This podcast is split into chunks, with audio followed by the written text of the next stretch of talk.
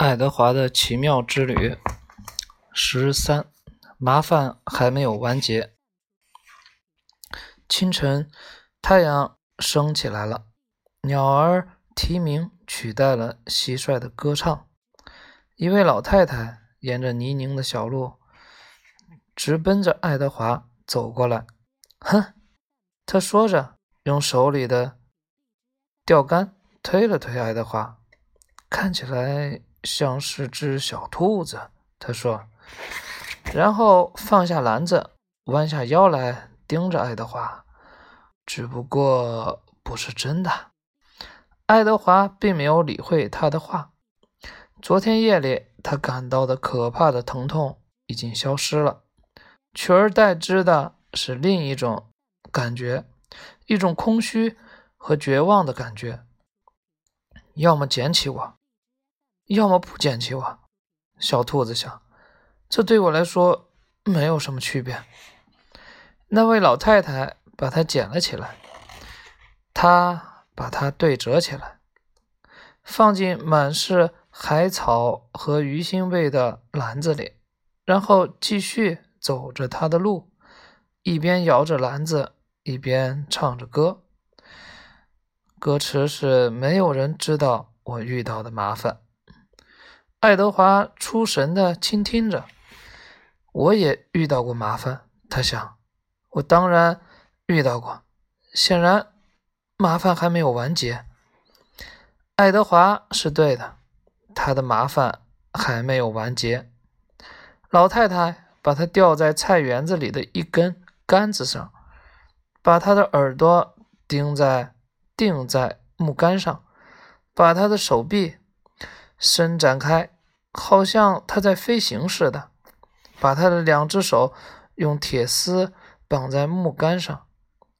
除了爱德华以外，木杆上还吊着锡盆，它们映射着早晨的阳光，叮当作响。我一准儿，我一你，你一准会把他们吓跑的。老太太说：“把谁吓跑？”爱德华很纳闷儿，是鸟儿。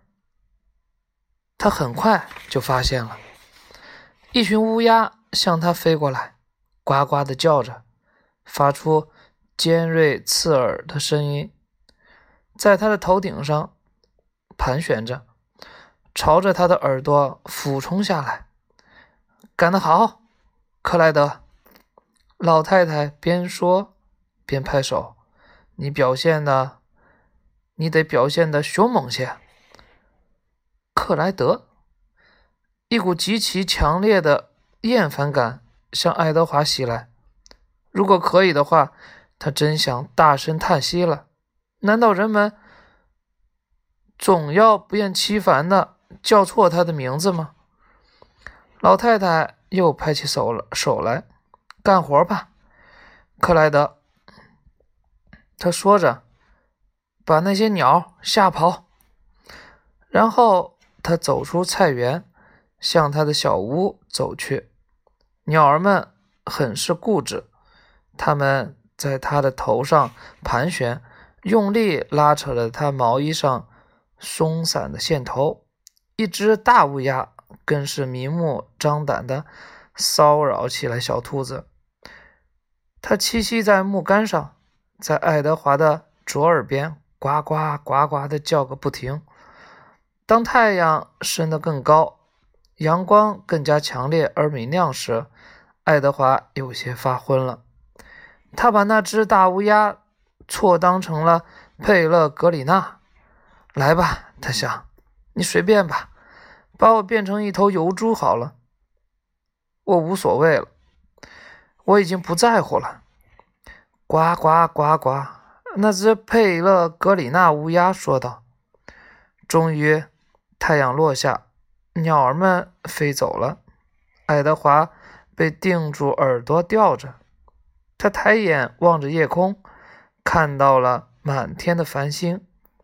不过，他生平第一次在看到星星时没有感到安慰，反而感觉到受到嘲笑。”你孤零零的留在下面，星星们似乎在对他说话，而我们高高在上，和我们的星座在一起。我也被爱过，爱德华告诉星星们。那又怎样？星星们说：“你现在还不是孤零零的一个人。”爱德华想不出这个问题的答案。最后，天空亮了起来，星星们一个接一个的消失了，鸟儿们归巢了，老太太又回到了菜园。她带来了一个男孩。这个讲完，下一个十四是得到解救。